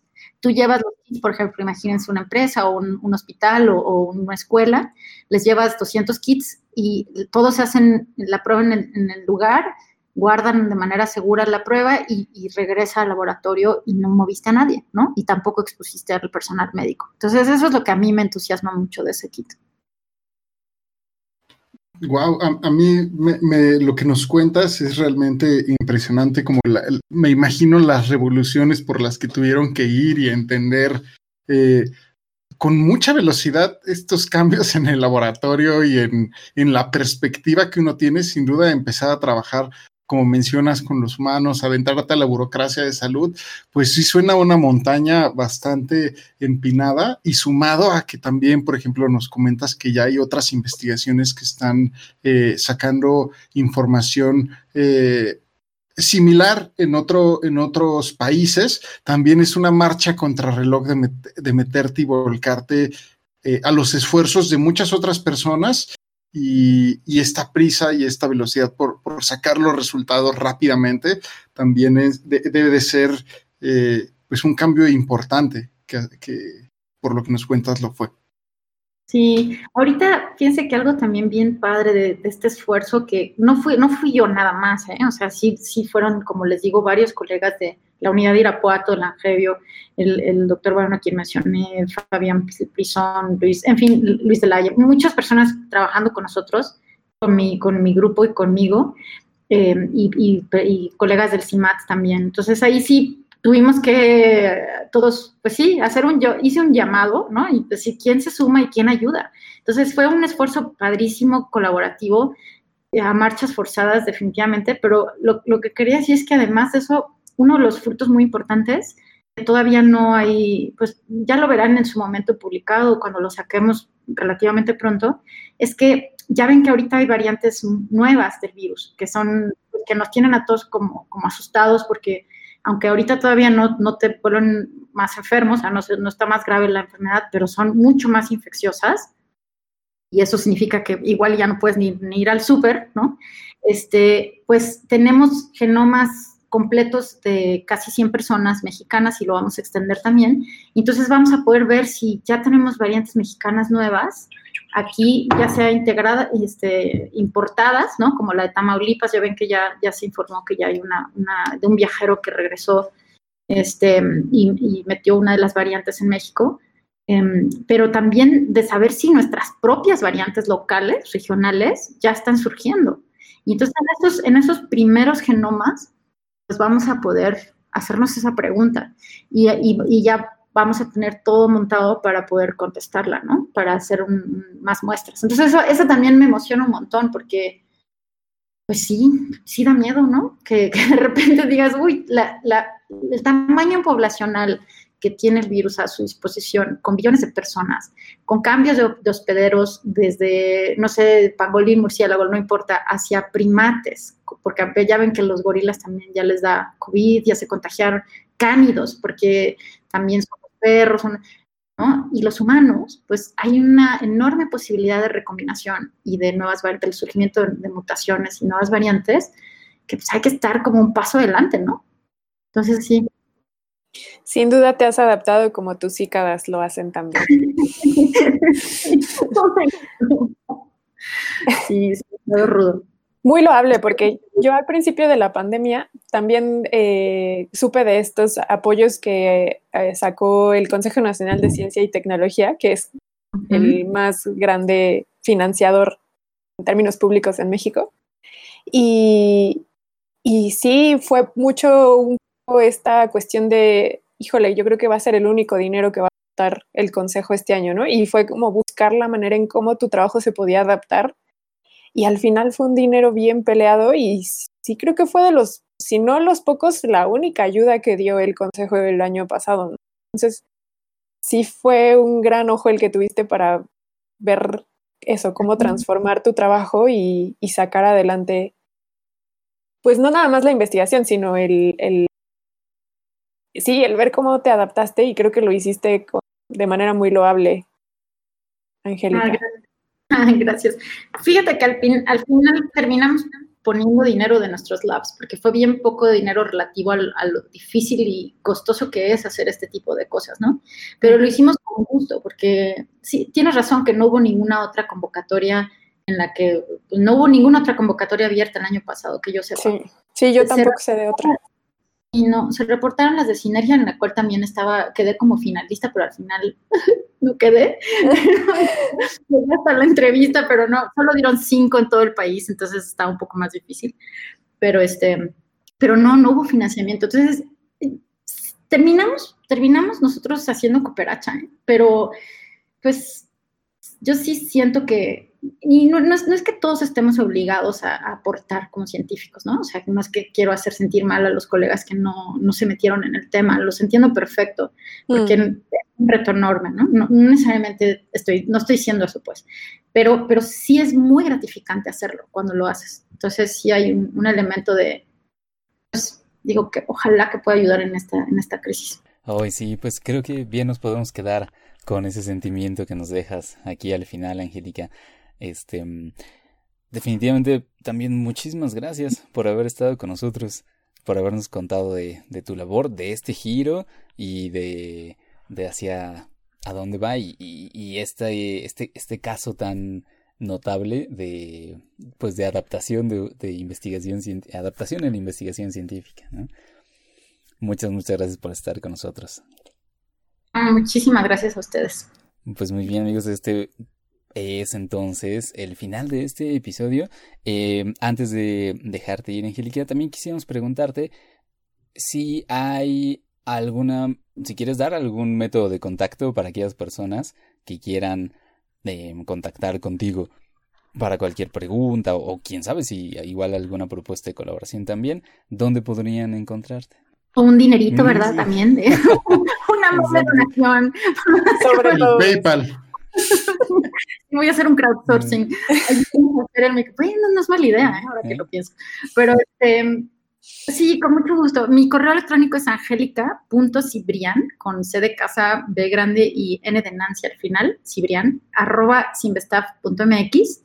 Pero si ponen Angélica Cibrián Jaramillo en Google, salgo por todos lados, para bien o para mal, y sale directamente mi website, este, algunas fotos de mi pasado, y, y, este, y también en Twitter me pueden encontrar como Ange-Cibrián, y pues creo que sí, ya con eso. Bueno, es, muy fácil encontrarme en mí.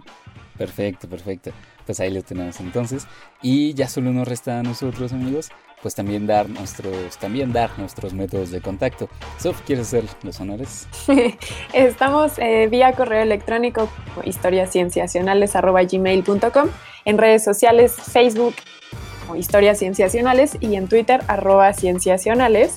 Y eh, bueno eh, vía streaming también lo pueden hacer con cualquiera de las plataformas que gusten. Este, estamos también como Historias Cienciacionales. Y de manera ya personal voy a empezar con el burro por delante. Yo estoy en Twitter como arroba soflofu. Yo como arroba Víctor Rogelio. Y a mí me pueden encontrar como Pacheco VV. Sí, les agradecemos enormemente por habernos escuchado. Eh, Muchas gracias, Angélica, de nuevo. Muchas gracias, Sof. Pach. Ah, muchísimas gracias a los tres. Súper. Hasta pronto.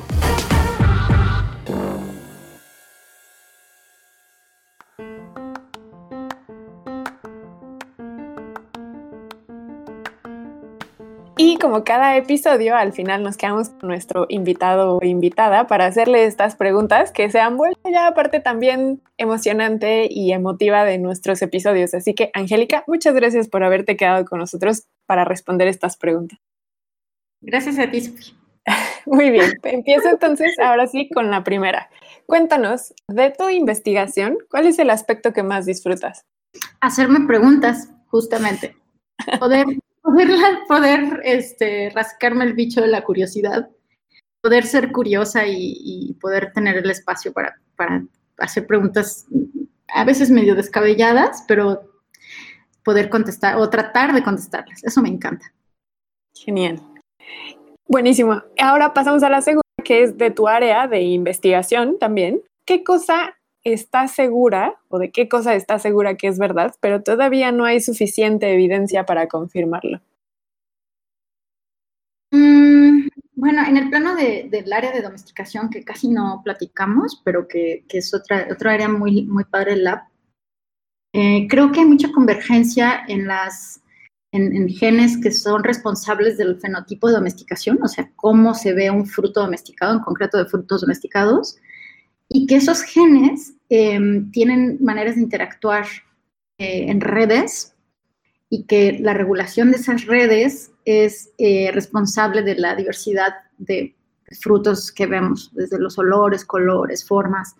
Y, y estamos apenas en, el- en la, en el en la puntita del iceberg con esa pregunta. Entonces, estoy segura que se trata de algo así y no de, por ejemplo, genes nuevos o variantes en regiones codificadoras nuevas y otros mecanismos genéticos que, sirven para otro tipo de, circunstancias, ¿no? Entonces creo que en un proceso como la domesticación, donde los humanos estamos eligiendo los rasgos que queremos, la respuesta de, las, los domesticados tiene que ser muy rápida. Entonces, mi sospecha es que todo es con redes muy maleables, pero todavía no tenemos suficiente evidencia.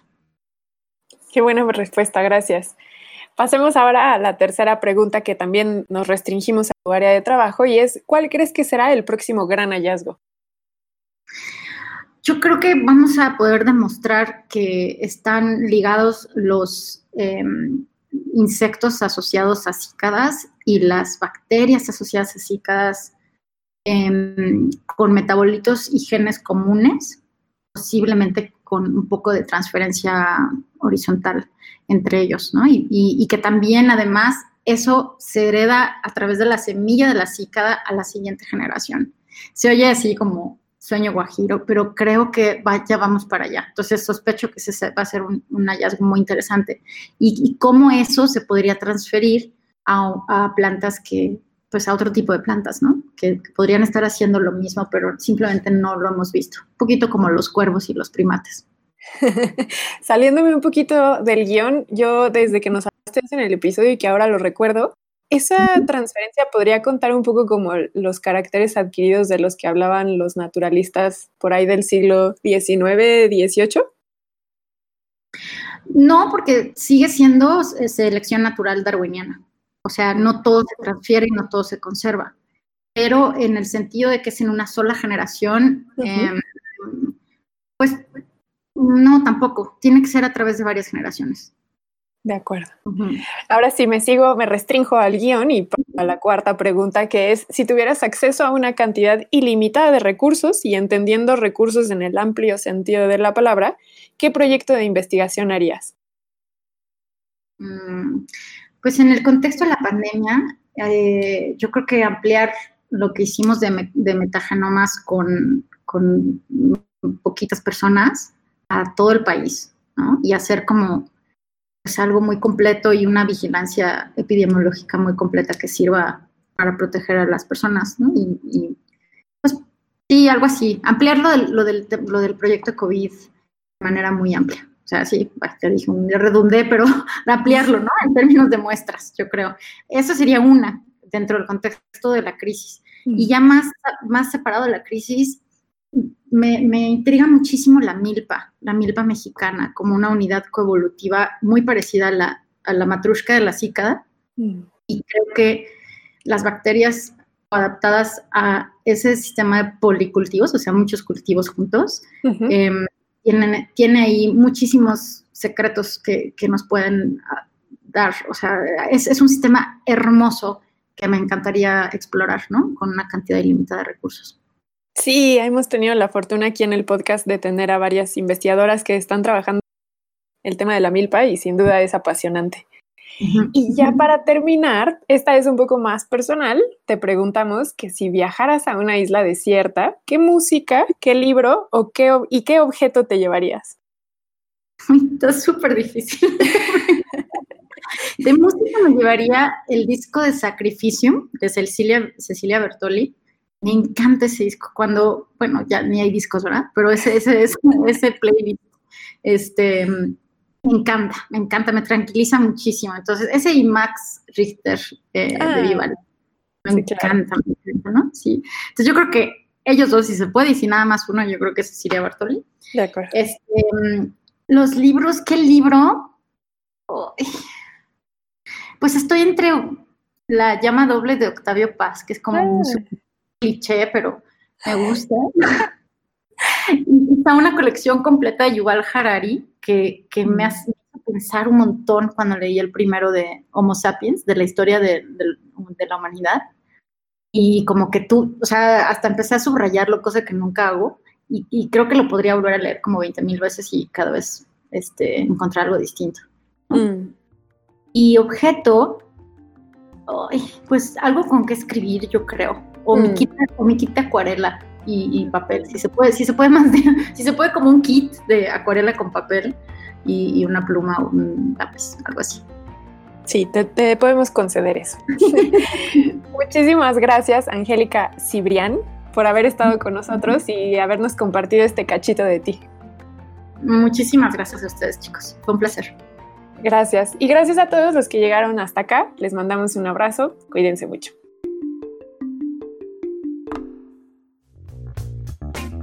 Esto fue Historias Cienciacionales, el podcast.